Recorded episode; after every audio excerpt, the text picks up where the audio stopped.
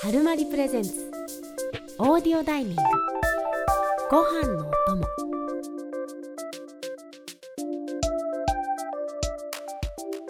皆さんこんばんははるまりプレゼンツオーディオダイニングご飯のお供です本日のナビゲーターは私岡のピンことはるまり東京編集部の島崎さんが担当しますどうぞよろしくお願いしますお願いします。さあこの番組は一人ご飯専用のトーク番組ですお家はもちろんお気に入りのカフェやレストランでゆっくり過ごしながら晩ご飯やランチ朝ご飯を食べる時のお供として聞いてくれたら嬉しいです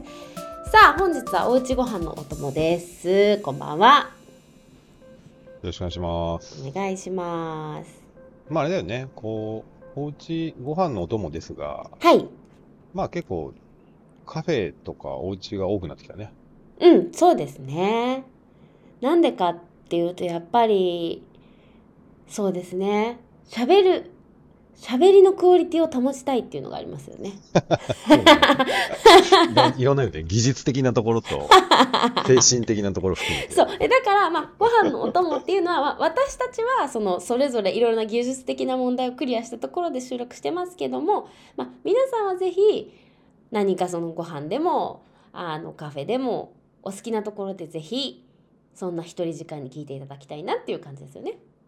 そうね。で、結構さ、ポポッドキャストってまあ、なんかね、女性の方が多い、聞くの多いって言われてるんだけど、あそうですか。うん。へえなんか、あの、自分の周りでもじゅ結構聞いてる方女性の人多いけど、まあやっぱはいりは夜に家で聞く人が多いですうよんねう。んうんうんうん。そうですね。あとやっぱり結構ながら聞きしてる人いますよね。が多いね、やっぱり。うん、なんか私結構その友達とかでそれこそ育休とかでうんうんうんあの今は家にいるみたいな人とかはそのうんうん子供を寝かしつけながら音だけは聞けるからうんうんうんあの聞いてるとかっていう人も聞きます。確かに。うんうんまあ、あと通勤とかでも聞きやすいよね。うんそれと思います。そうだからやっぱり何かしらしながら結構聞いてくださってるのかなっていう感じですよね。ちなみにピン子さん、なんか自分の番組もお持ちですけど、はいそれ以外ではい聞いてるポッドキャスト番組とかってありますありますあります。あの結構私海外の聞くことが多いんですけど。ああ、そうかそうか。はい、あのニューヨークのなんかこうバリキャリバリキャリっていうかニューヨークでうーんこう、まあ、セックスザ・シティの現代版みたいな、うんうんうんうん。あのポッドキャストみたいなのうんうんで、結構そのゴシップを扱ったりとか今話題の渦中の人好きだをね呼んだりと か、そうなんかあのヘイリー・ビーバーとなんかセレナ・ゴメスのバチバ チのなんかライバル関係に終止符終止符を打つべくその話をヘイリー・ビーバー本人に聞きました本日のゲストはヘイリー・ビーバーですみたいなえーそういうのを結構聞いたりうん。してます。でもそれ英語ってことですよね。あそうですそうです英語です。そうですよね。あ、前から聞こうと思ってたんですけど、ピン子さんってはい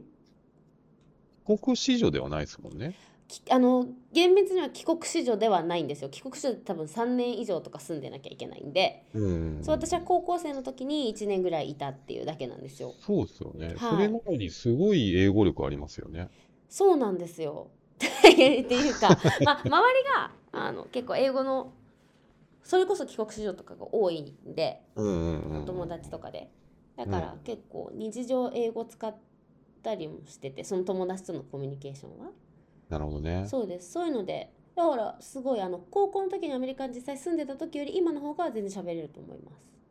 確かに。だからまあそ、そういうのあるよね。意識的に喋り続けてると、そうですそうですなんか結局、喋っ、英語ってもちろん短期間で覚えたいと思うんだけどうん、うんうん結局は英語で喋ったり、英語で聞いている時間が多ければ多いほど、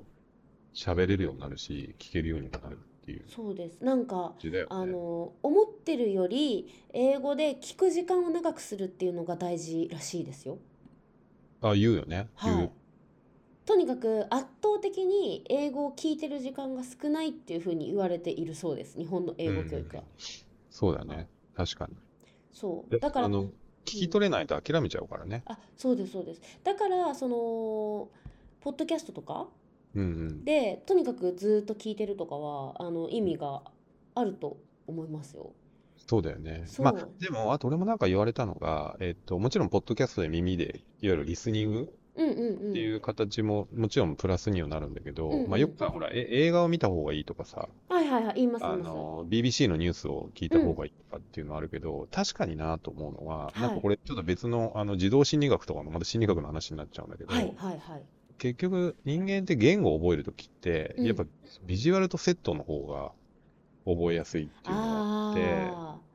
まあ、わかんないけど、リンゴって言葉を覚えるときにさ、言葉だけで覚えるんじゃなくて、リンゴのビジュアルとセットの方が当然定着するじゃんと。そうですよねそういうときに特にあの、慣用句表現とか、いわゆるその、なんだろう、あの、ニュアンス表現みたいなのって、はいやっぱりあのビジュアルとセットじゃないと、その、まあ、べ、べたにその、まあライクとかっていう、そのライクっていう単語がどういう状況において使われるのかって、やっぱビジュアルとセットの方が、その、理解されやすいっていうのもあるから、だから、さらに言えば、ポッドキャスト聞きつつ、なんか本当好きな海外ドラマをね、英語で見たりとか、本って当いうに方がいいんじゃないかなと思いますけどね。海外ドラマはやっぱりいいですよねそうね。あ、乾杯、一応これね。あそうですねはいちょっと最じ近ゃあ皆さんもおざなりになりがちな。そうですねでも乾杯といいただきますじゃないやごちそうさまで終わってるんでそうでは、はい準備いただいて、はいよろしいでしょうか、はいそれでは今日も乾杯乾杯。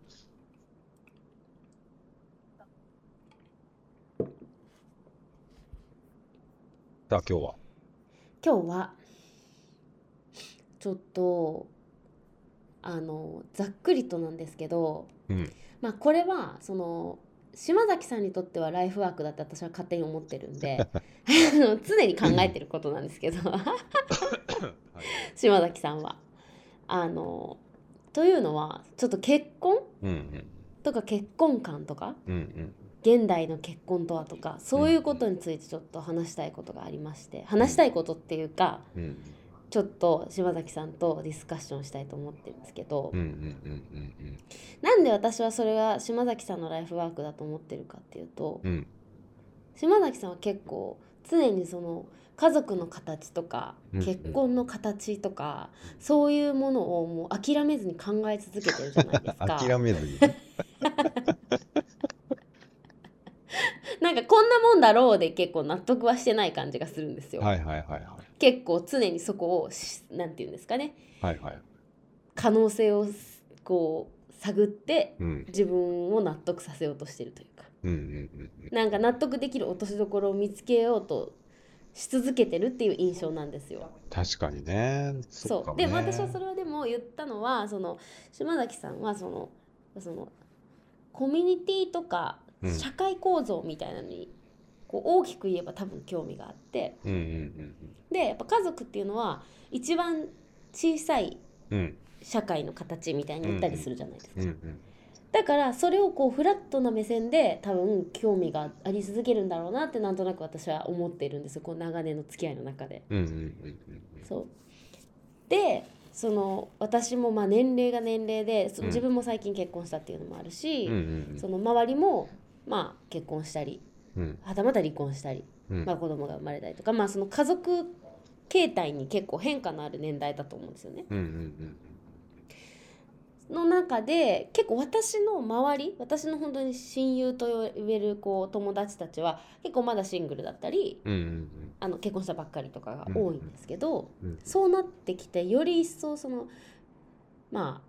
結婚みたいなことが身近になってきた時にうんなんか結婚ってなんだろうみたいに てか何が正解なんだろうみたいな。はいはいはいはい結構ほらねもちろん結婚しててもその他いろいろ恋愛があったりとかもして、うんそれも一つの形だったりうんうんするじゃないですか。うんうんで周りでもまあやっぱり多いですよねそういうの。そうねそうまあ深いよね結婚そうっていうのはそうだからこうざっくりしたテーマプラスあの島崎さんのライフワークっていうことのテーマなんで今日はもう本当にパート1の触り で時間をくぐります今日は。あの永遠に喋れると思うんでそうねそううんはい良きところで区切るんで好きなように喋りましょう。そうねじゃあ、そもそもで言うと、その、まあ今、ピン子さんが言った通り、はい。家族っていう装置、装置っても言ってる時点うでんうん。あれなんですけど、はいはい。小さい頃から疑問があったのは確かです。あ、そうなんですね。はい。あの別にそんな不幸な環境とか、そういうことではないんですけど、はい。なぜか、あの、ちっちゃい頃に、はい。あの、何かのドラマで見、あ振り返ってみると思うんですけど、何かのドラマをぼんやり見てたときに、はい。えっと、なんかのセリフで、はい。夫婦っていうのははい。一番近い赤の他人だっていうセリフがあったんですよ。はあ。まあまあよ、よくあるセリフじゃないですか。要は血縁関係でもないし、うん。もともとスタンドアローンで人生歩んでいった人が、まあ、出会って結婚するわけで、基本的にね。はってなってきたときに、まあ一、その赤の他人だよねっていう、そうのんうん。っっていうのは、まあ、よく言われる話ではあるんですけど、いやそれがはいいいか悪いかじゃなくて。はい。で、その時多分子供ながらにし、その、膝ポン感がすごいあったわけですよ。へえ、そんなこと考えてたんですか、 子供の頃 から。嫌ですね。いや、例えばほら、両親が喧嘩したりとか、はい。仲良くなったりとか、うんうん。なんか今、その、人間、お大人、人間だから、いろんな話をするじゃないですかと。はい。で、えっと、ただ親子っていうのは、ある種盲目的な部分とか、より、あの、こうあるべき論みたいなのが強いけど、確かにお父さんとお母さんの関係って、あ、そっか、他人から始まってるんだっていう。うんうんうんうんうて言ん。っそうじゃん。ったてね。時に、目の前で起きてる現象に対しての、なるほど感がすごいあったっていうか、っなるほど、そういうことですね。ていう。確かに。家族の中で、その血のつながってないのってうん。夫婦ですもんね。そう。っていう。でね、まあ、それこそ血が繋がってるのが家族かどうかみたいな議論が、またもうパート3ぐらいで必要なんですけど、はい、 そうです ね。だそからの通りです。まあ、一定の社会通念における DNA レベルで繋がっているっていう意味で言うと、うんうんうん。繋がってないのが、その、夫婦、夫婦関係だよねっていう。はい。で、なんか子供ながらにそこを、どんぐらいかな、小学生ぐらいの時に、結構それを聞いて、別にうちの両親が仲いいとか悪いとかじゃなくて、不思議だなって思ったへっえ。ていう。まあそうですよね。で、そっから、で、あとはその後だから、やっぱり結婚があるけど離婚があるっていううん。のを、その後、まあ、大人になると知るわけじゃないですか。はい。まあ、周りに多分ちっちゃい子にも、お友達のご両親が離婚したとかみたいな、もうあるでしょうね。まあ、話は聞いて、リアリティを持ってそういうのを聞いたりとかしていくと、はいはいおお、はいなるほどはい。と。あの、まあ、親子も親子の縁を切るみたいな概念的な話はあるけれども、うんうん。 夫婦の離婚ってその概念を超えるじゃないですか。そそうですね。現実ですそようね。概念ではなく。その夫婦の縁を切る、縁みたいな抽象的な話じゃなくて、うん。物理的に戸籍抜いたりとか、はい。ペーパーワークの話ですもんね。そう。そうすると、あれ、家族の中でもやっぱ一番この夫婦って脆いなっうーん。ていうのを子供ながらに思ってたっていう、そうですよね。っていうのは、えっと、そもそもそういう、あの、ライフワークになるきっかけ。子供の頃の気づき。いそうそうそう。っていう。や、そうなんですよね。で、だからなんか。そう、なんか、とはいえ、なんか具体的な話した方がいいかなと思ってて、はいはいはい。よくだから、あの、そう相談を受けます。僕なんかに相談してしょうがないよって思うんですけど、 いやこの人って結婚しようと思ってるんですけど、的なこの人と結婚しようと思ってるんですけどっていう相談を受けるんですかとかもあるし、まあ、逆もありますよね。もう離婚したいんだけどっていう相談、まあ相談というか愚痴というか、なんかそういうこと、まあまあ島崎に話せばなんか気の利いたこと言ってくれるんじゃないか的な感じ で、あの、うんいや、わかりますよ。そう思う、皆さんそう思うんでしょうね。なんせ研究家ですから ね。言ってしまえば。いうのはあって、で、ただその離婚、離婚、離婚に関して言うと、やっぱり手続きとして本当にめんどくさいんで、え、それって、その、あの、子供とかがいなくてもですかいなくてもめんどくさいですよね。そうなんですか。あ、だから入籍婚姻届みたいにポンで出しておしまいとかじゃないんですか。あの、そういう意味で言うと、えっと、まあ、結果的には女性の方がめんどいんですけど、ああ、またいろいろ変えたりみたいなそうそこうと。パスポート変えたり、保険証変えたり、うんうんうんまうん。あ、名字戻したりとかっていうのが、まあ、あの、めんどいっていうめんどさと、あとはね、もうそのほら、3組に1組が離婚するって言われているのにもかかわらず、はい。離婚っていう、こう、その、アクシデントが、まあ、アクシデントって言っていいのかもわかんないけど、それ自。体はなんか、この世の不幸みたいな、そうですね。バツイチって言われてるみたいなこともありますよねっ。ていう傷、傷物、まあ昔はね、傷物じゃないけど、っていうような、そういう周世間の目にさらされるみたいなところの面倒くささ、辛さというか面倒くささ。ありますよね。で、これなんでそれが起きるかっていうと、はい。結婚を派手にやりすぎるんですよ。なるほど。いや別にいいじゃいやいいじゃないですか。二人の問題なんだから結婚ししたらしたで、別に報告する必要もないじゃないですか。っいや、そうなんですよね。ていう。でもだからやっぱり離婚をしづらくするために結婚っていうのは派手にやってると私は思っててなんかわかりますかその全部そうだと思ってるんですよね、うんなんかその結構やっぱりそのロマンチックに考える人っているじゃないですか例えば婚約指輪とかも、ね何十万何百万みたいなあのダイヤを買ってとうん、か、その何百人もゲストを呼んで結婚式をしてうん、うんなんかねまあその結納をするところだってきっとまだあるし、うん、うんだけどそれは全てそのなんかロマンチックなすごくおめでたいみたいなそれはあると思うんですけどやはりその「いやあんだけしたしな」のこのストッパーにある意味なるためにやってる部分も大いにあるよなってやっぱり感じるんですよねそもそもこの歴史の中で。そうね。まあ、まあそれもあるのは、やっぱそれは離婚することがありえないっていう歴史的なはい、制約、文化的制はいはい約みたいのはあった部分もあるし、でも究極的には、だからその、今の人たちが抱えてる違和感は、それよりも、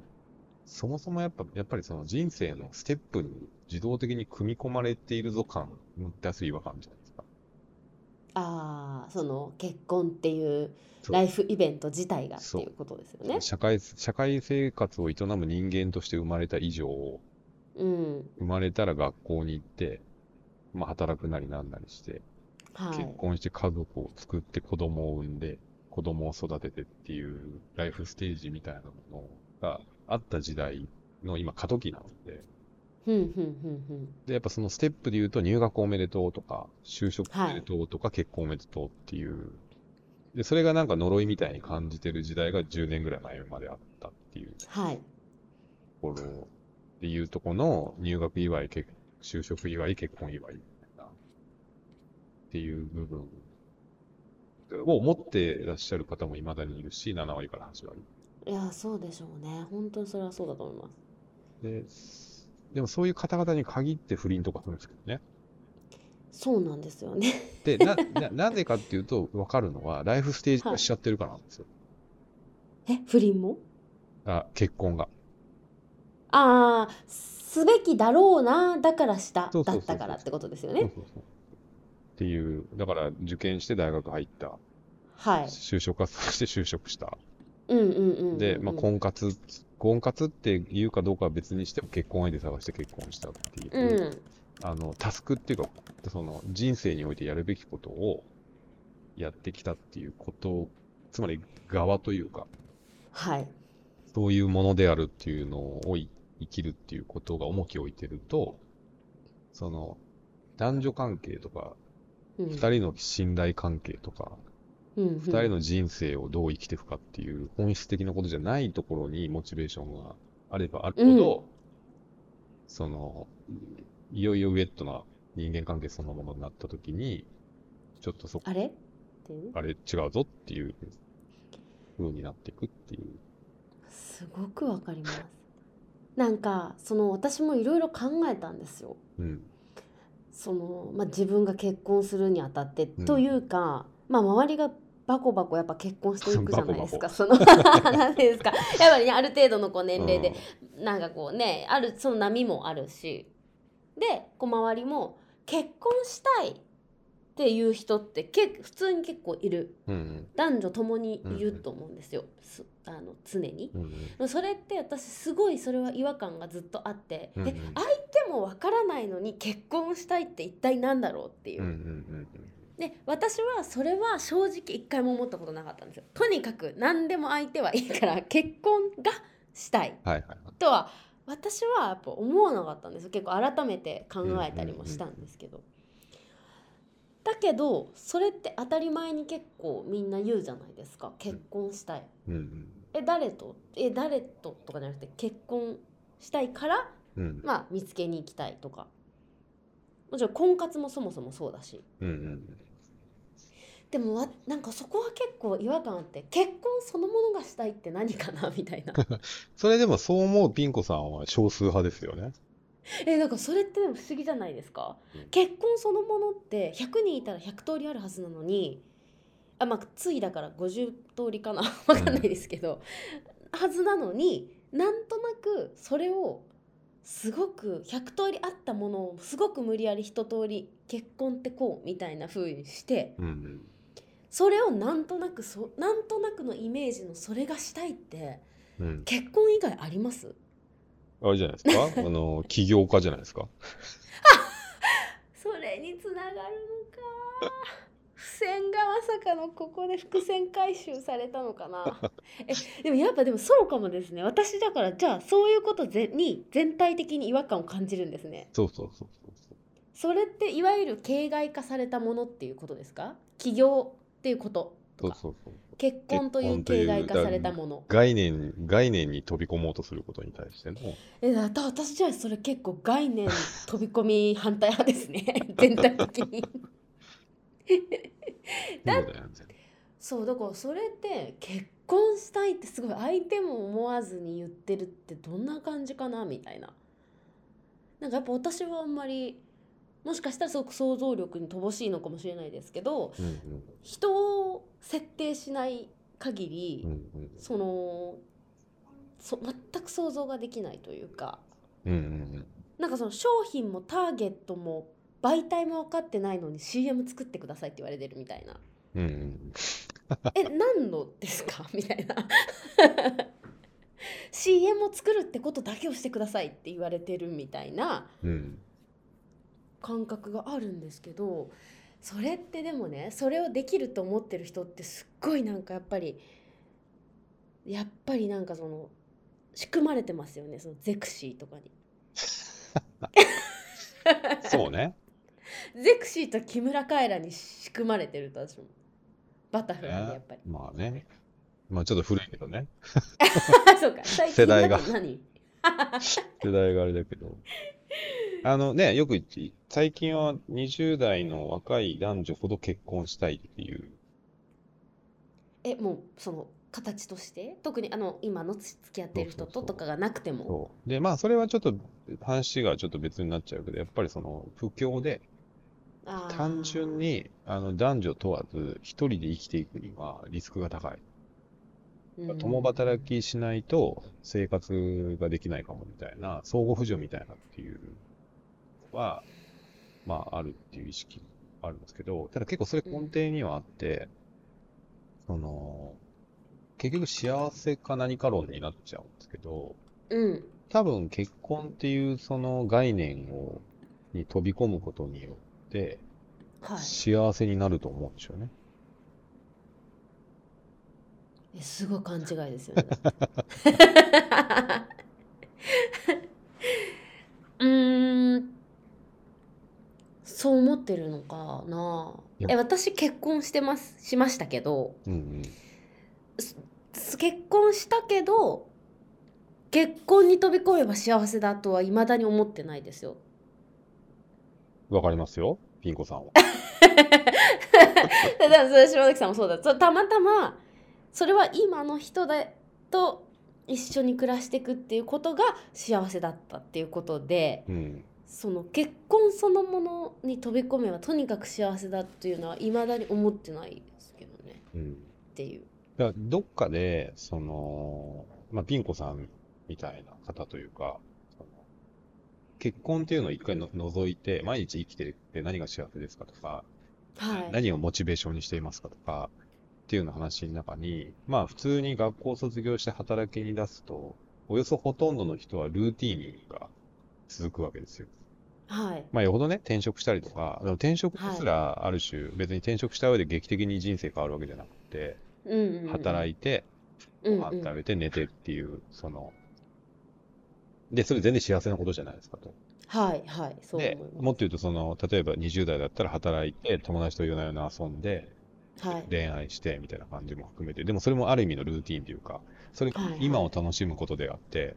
普通に未来の肥やしのために計画的にやってることじゃないっていう。うんうんうんうんってなった時に、まあ、どっかでちょっと未来について考えるんでしょうね。この先これが続いていくのかそうとかっていうことですよね。そう。で、結婚がそれの答えにはなってないものの、はい。その、まあ楽しく働いてます、遊んでます。で、でもじゃあ、この先じゃあこの会社で偉くなるとか、うんあるいは、うんうえんっと、なんかやりたいことを見つけてそこに自分らしく生きるとかっていういろんな選択肢というか未来の、あの、オプションの中で、それほど確固たるものを持っている人ってなかなかいないじゃないですか。はい。まあもっと言うとやっぱそのリスクも伴うから、それって。うんうんうんうんうんっていう時に、まあ、このままでいいんだろうか的な焦燥感っていうのは誰しもどっかのタイミングであると思うんですよね。そうですね。それはあります。で、じゃあそのこのままでいいんだろうかって思った時の、それを打破する選択肢の一個として結婚という概念があるのは事実ですよね。そこにそうです飛ねび込むと、そのゲームチェンジできるとか、はい。何かが変わ何かるがって変わいるっう。ていう。そう。で、まあ、結果的に、まあ、出産動向もあるけれども、確かに結婚すると、そもそも結婚式を挙げるとか、うあーの、ん。同居して家を買う、借りるとか、はい子供はい。子供を産む、産まないとかっていう、あの、タスクが生まれるわけですよ。そうですね。それがし幸せかどうかではなくて、結婚なかりせばの場合は、うん働いて、遊んで、うんで、恋をして、うんで、働いて、っていいう のがあるけれども、か。その建設的なタスクっていうのが、別にね、人生に中間テストとかないじゃないですか。ない卒業試験もないじゃないですか。ない。で、大会に入ってる人の大会みたいなのもないわけじゃないですか。試合もない甲子園もないで。それでいい、いいわけですよ。別にそんなもんなくっても、人生いのや本当幸はそうなせんですよね。なんですけど、どこかでそう20代バーって生きていくと、この勢いで30代、40代、50代って同じこと繰り返してるのかっていうような時に、うん。結婚は、ある程度目に見えるタスクが生まれるわけですよ。はいはい。そこに魅力は感じますよね。多分、そういう人って。確かにそういうことなんですかね。で、それはつまくり苦しいかもしんないし、はい。あの、できないかもしんないけど、うんうやんってみないとうわんかんないけど、そういうステップアップというか、ステージ、タスクのあるステージに行くっていうことが、このままでいいんだろうかっていうぼんやりとした悩みを、はい。ちょっと解消してくれる、魅力的に感じるっていうのはあるんじゃないそういうことですね。なんかやっぱその外的に今しなきゃいけないこととか次にしなきゃいけないこととかそういう課題を与えられるスタートがまた切れるっていうことですよねきっと。結婚するとうん。次々と課題が来るぞ、うんこれはいいっていうっていう。で、それをちょっと、あの、言葉を選ばずに言うとか、勘違いしちゃうというか、はいそこで人生の目標が見つかったとか、はいやりがいが見つかったっていう風に、えっ、と、そこに見出すっていうような、そそうですよねでも実際はただ生活が続いていくだけじゃないですかむしろ、あた、なんかまあ、ち質の違う生活が始まるだけで、そうなんなら一人の時よりかめんどくさい生活が始まる。 とかなんかそのあのな劇的に変化するのって新婚で結婚してわあやった結婚できたみたいなアドレナリンとすしばらく続きますよね結婚式わあみたいななんかでもすぐそのアドレナリンって多分切れてきてまたあれなんか変わらぬ日常が続いていくなみたいなむしろなんかちょっと若干縛られたなみたいな人とかも多分いて、うんそこで来るのがやっぱりその不倫みたいなことだったりするじゃないですかうん多分、だからなんかこうそれこに劇的な変化とかを感じようとしてたら結構オラララってなったりもするのかなって思うんですよ。そうね。だから、いいずれにしろそのタスク的な自分をモチベートさせてくれるタスクがあるっていうところの魅力だけじゃないと思うんですよ。別に結婚する理由は。いろんなことがはい複合的だと思うんですけど。他にも、はい。その、で、もう一つが、結婚って、その、唯一担保された人間関係なんですよ。え、どういうことかというと、あの、借金はい担保とかって言うじゃないですか。だってはいはいはいはい。これを担保にお金を借りるみたいな。ありますね。それで言うと、婚姻した入籍っていう状態を担保にはい。人間関係がつながるじゃないですか。二人のってことですかそうはい。で、もちろんこれ離婚すればその担保破棄されちゃうけれども、まああはい。る担保があるないで言うと、担保があった方が強いわけじゃないですか。うんうんうんうんで、友達関係も恋人関係も担保ないわけですよ。保証がないんです。うん。そうですね。いつでも自由に離れてよいという。お互いね。は自分いが。離れてもいいし、向こうが離れるかもしれなはい。い。で、えっと、多分、人間って社会的な生き物だから、うんうん人にも認められたいし、あるいは人に必要とされたいし、うんうんっていうあの人間関係を求める中で、もちろん恋人っていう状態とか友達がいるっていうのは幸せなんだけれども、 担保はされてないわけですよ。うんうんうんまあ変な話、友達がいてもね、その友達が結婚しちゃうと、疎遠になっちゃって会わなくなってうんみたいなこととか。ありますよね。で、恋愛だったら恋愛って、まあ恋愛って基本的に名言でね、別れるために付き合うじゃないですか。 まあそうですね。 そのゴールしかないですよね。それしもかないしくはその結婚っていう。そうはい。結婚っていうシステムがあるかゆえに、恋愛って別れるためにしかないんですよ。へえ、すごい言い方だけどその通りなのかも。 だから人を別れるために付き合うんですけど、すごいやだ。で、やっぱそれって不安だし、孤独だし、物足りないしうんうんうんっうていう時ん。に、その友達同士の関係でもいいし、恋人の関係でもいいんだけれども、その戸籍っていう担保を元にした人間関係を持っとく安心感っていうのを求める部分はありますよ ね。そうか、やっぱりだから友達関係や恋人関係よりも保証されてる感があるっていうか、崩れにくい地盤の上に立っているんだっていう気持ちができるっていうことですね。結局、精神的に永遠の愛を誓うだけだったら事実婚でいいんですよ。そうですね。その別にそれでいいわけじゃない。で別に事実婚でも子供を産もうと思えば産めるし、もちろんです、子もち育てろでんもでですき。るけど、はい。やっぱりシステムとしての結婚っていうのには、やっぱその不安、その自分が必要とされなくなるかもしれないとか、まあ少なくとも、ある女性だったら旦那さん、特定の A さんという旦那さん、私のことを必要としてくれてるっていううんうん。のが保証されるわけですよ、ハンコ付きで。そうですね。 ということの証明だよね、これはっていうことになりますもんね。で、そこに安心をするっていうのはありますよね。だから結婚を受け入れてくれるっていうのは、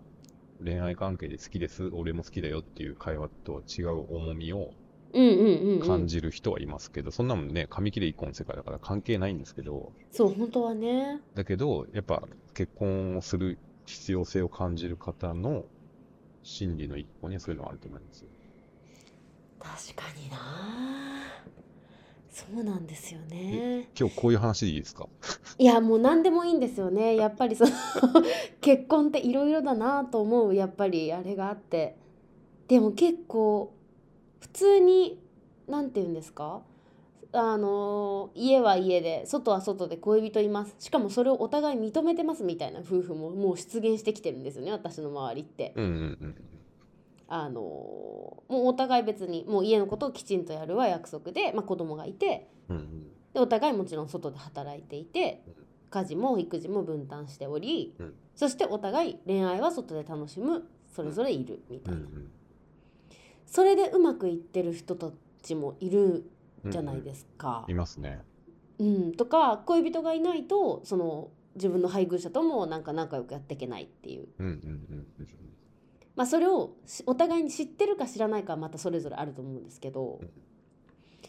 なそれもなんかいやそれも確かに新しい形だしうん確かに一生一人の人って決めて一応結婚するみたいなのが普通の概念になってますけどうんうん。それって今の世の中でそもそも可能っていうのも思ってるんですよ私は。うんうん。だってそのまあちょ一昔前はなんかまあ不倫は文化とか言った人もいますけど、うんそれはあったとしてなんていうかそのう一応なんとなく感覚としてその男の人がするみたいなのが多いみたいなイメージではあるじゃないですか。うん。うんそれはなんかドラマとか映画とかのせいとかも多分あるとは思うんですけどうんうん。なんかこう男は浮気する生き物だからみたいな。うんうん。でももう私のヒアリング状況で言う と五分五分なんですよ本当にう。んもう別にする人は男女ともにうんうん。で同じ分量聞くんですよねそういう話。うんうんってなるとそれってじゃあ何が一昔前と違うのって言ったらやっぱ当たり前に共働きうんお互いに家庭の中以外の世界があるそれぞれうんうん社会人として。っていうことは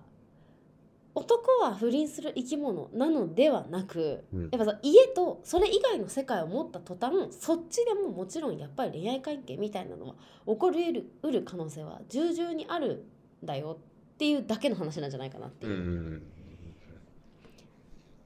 だからそのまあ今別に男女両方働いてますから普通にうんうんそういうお互い別に他で恋人がいるとかもあるうんうんうんっていうだけでうんうんそうなるとそもそも一生一対一なんて無理なんじゃないっていううんうんうん気持ちにもなっててうんうんうんっていうぐらい多いんですよねマジで周りで。そうね。だからそれを時代の変化の問題にするか、はい、それとも本質的な話として、その、やっぱりその、だ結婚ってそのシステムとしてのうんうんうん契約関係っていう側面と、そういうウェットな、その、愛情とかはい、信頼関係っていう部分と、あともう一個やっぱりその男、まあ基本は男女、まあ男性同士でもいいんですけど、その性的な対象としてのは関係っていう3つの側面の3点セットがイコール結婚っていうことが本質なのか、い、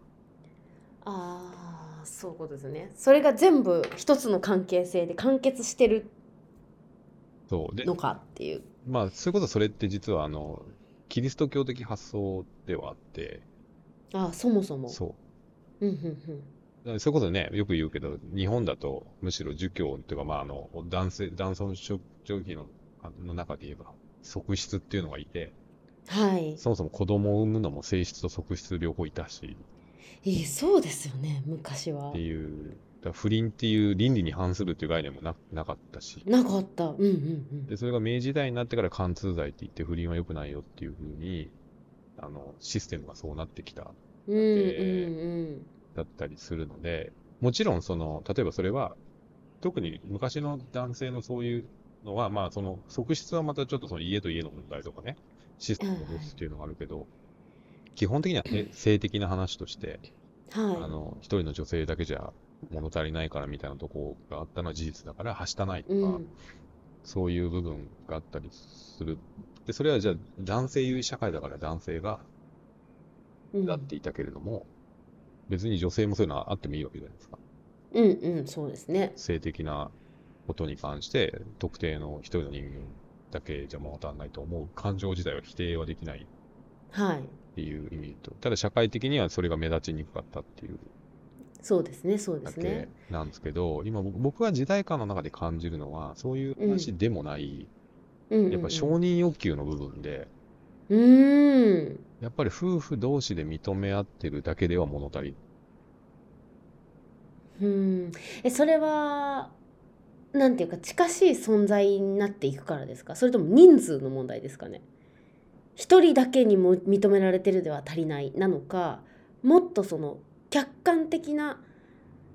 目線からも認められたいっていうその目線違いの問題なのかか、なんか、昔ほど、昔は狭かったって話じゃないですかね。その家族の間で認め合っていれば全然幸せだったけど、うんうんうんいろんな情報も入ってくるし、まあ、それこそ女性の社会進出は確かに影響あるんですけど、社会進出した上で女性が何を思うかって言ったら、承認のされ方のバリエーションが増えるじゃないですか。はいそうだよなしかも今また不特定多数っていうのがありますからね SNS とかでそうだったりする。多分今のその不倫って、もちろん性欲もあると思うんですけど、どどっちかっていうと、その、あの、恋愛関係とか、がガチで恋しちゃったりとか、まあ、あるいはその、まあ、変な人、友人同士みたいな、その、旦那よりもめっちゃ信頼してる人がいるみたいな。ていいうんうんううんうんだから変な話、その、セックスはないけど、一番信頼してるのは旦那じゃないですみたいな。っああるでしあるでしょうね。ていうのが、どっちかっていうと、その、ふ不倫の、なんだろう、中身が、よりこう、なんか、性、性的な花とこじゃない領域あーで離れてっているっていうのは時代多面的多面的になってってるみたいな。うん、そうですね確かに求めてるものが様々であるみたいなことはあるかもしれないですよね。そこまあそうでで究極それが悪いことなのかいいことなのかはちょっとねわかんないですねそうなんですよだからそれがその世間的にはそれこそそういうなんか不倫みたいな言い言われ方がするので、うんその倫理に背いているっていうことになるんですけどそれは本当にいいことなの悪いことなのっていうのはわからないなってすごい思ってるしそれぞれっていうこともあるんだろうなみたいに思ってるんですよ今の私は。うんやっぱそれは本当に身近にそういう話もいろいろあるしうんうん結構もうそれも当たり前になってきてるっていうのもあるから、まあ、その是非それの是非はまたちょっと置いておいてそうで最初にその前にちょっと前にピン子さんが言っていた一人の人間に対してはい契約関係としての夫それから人間としての信頼関係、まあ、あるバディとしてのはい夫うんそして性的対象としての夫うんこの3点セットをお互いですけど、一人に背負わせられるのか。いや本当しかもその例えば3点セットをお互いがお互い相手に対して3つ同時に背負わせ続けてるって結構なんか不不可能っていうか結構なんか重くないですか いや重いと思いますそれはだだしそれが3点セットずつお互いが合致してるのってよくよく考えたら最初っから結婚の最初っから本当っていうところもあるじゃないですか奇跡すぎませんかだってだからある程度そう思い込んでるっていうところもあると思うんですよねまあ、もしくは、まあちょっと海外はわかんないけど、少なくとも日本ではその建前と本音がは両立しているってことだと思うんですよね。うーん建前上は3点セットなんですよ。はい本音では3点セットは難しいと思っていたとしても、うんうんうん建前としては3点セットが結婚ですっていう。なのでそうしますとっていいううこう自分の中での決意みたいなそうそうそう。っていう。で、多分ね、その離婚って、その3点セットの中の一番多い原因って僕、せ性的な話よりもはい人間関係、その絆が失われることだと思うんですよ。うんで、多分、本当の本音で求めてるのは結婚にみんなが求めてるそこのはずなんですよ。その人と人としての信頼関係の構そう築っそうそうていうことです。この人だったら一生、その、やっていけるっていう時は、うんうんうんうん別にその、性性的思考が合わなかったりとか、うんうんうんその性欲性欲を原因として浮気をされようが、はいはい。信頼できるかどうかみたいなっていう。うんうんうん。でもちろんその性欲を原因とした浮気をきっかけに信頼関係が失われるみたいなこととはありますよね。あると思うけど、だから結局それはきっかけでしかなくて、根うん本的にはやっぱ人と人としてこの人は信じれるとかっていうところがつながってる限りは大丈夫だし、うんそれが本質だと思うんですよ、多分結婚の。うんうんうん。で、システムとか制度っていうのはもう何とでもなるし、はい。まあ、変な話、利用すればいいと。要はその、事実婚っていうと手続きが逆に面倒いし、とかっていう。うんうんうんだから、そのシステムとしての結婚は、それは日本に生きている以上、戸籍を入れた方が便利だし。いろいろと便利だ。からうん。ことっていうね、意外にその本質を確認し合っている夫婦は強いですよね。うん、お互いにそれが本質だと捉えて一緒にいるっていうことですよね。うそうんで、それをちゃとんとあの言語化して、その、ちゃんと話し合っているはいはいはい。人は逆に結果浮気もしないしとか。そうか結果浮気しないがついてくるっていうことですよねう。んそうそうそう。それはそれはすうんす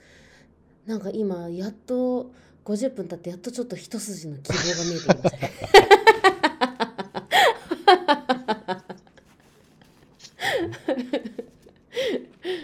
で、いや、みんなそうなはずなのに、まあね、第、第一章のまとめに入ると、 はいお願いします。だから結局ライ フ、ライフステージとしてタスクが欲しいみたいなモチベーションとか、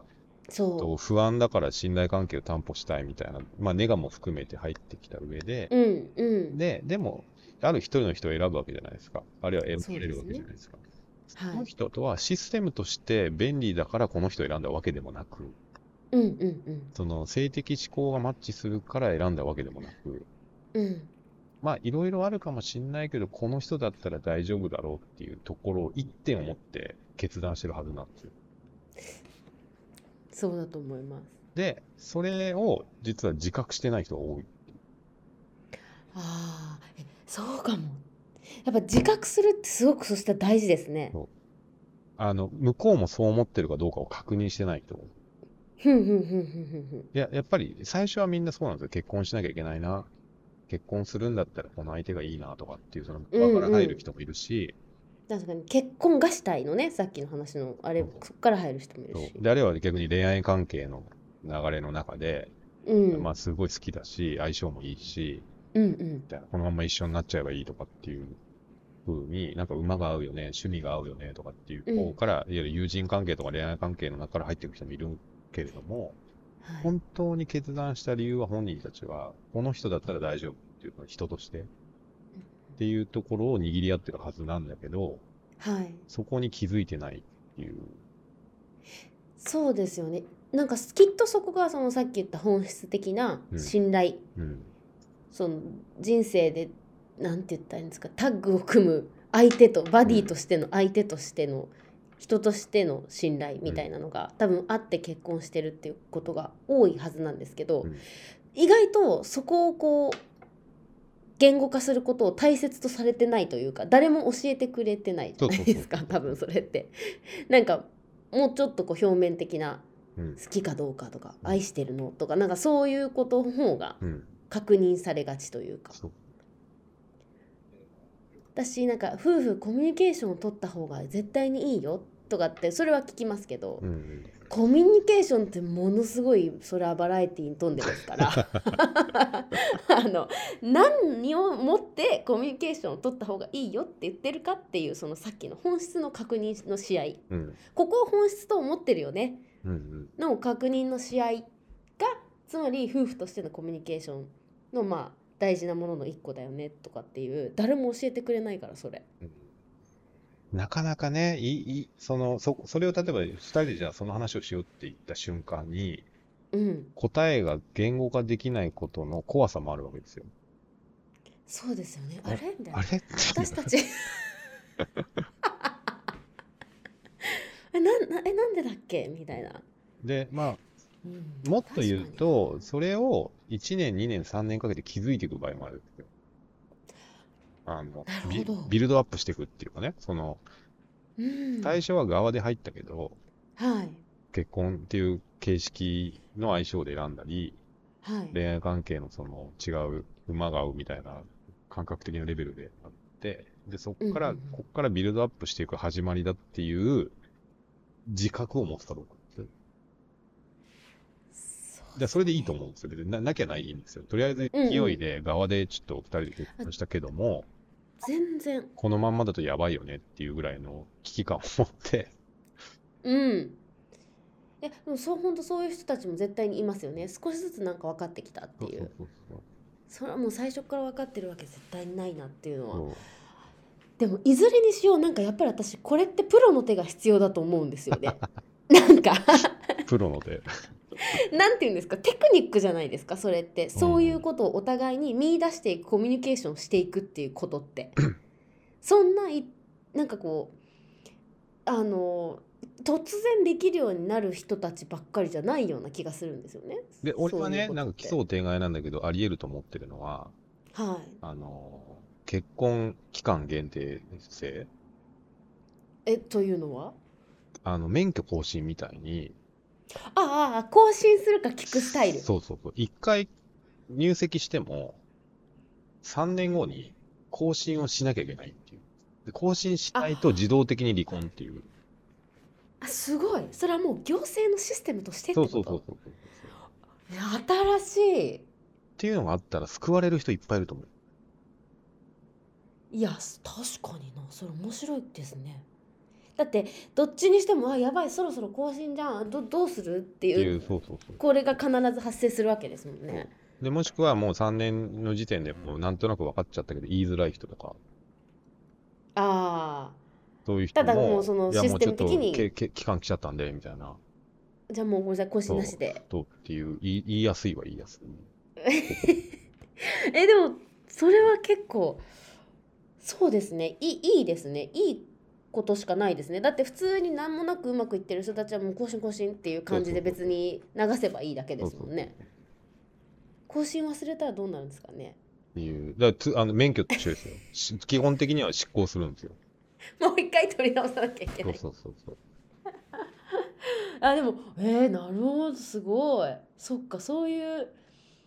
で、それ、そういうそれって極論なんですけど、多分世の中僕は別に社会活動家じゃないけど、うん結婚っていう行為が一生に一回の一生ものっていう概念を外したいんですよ。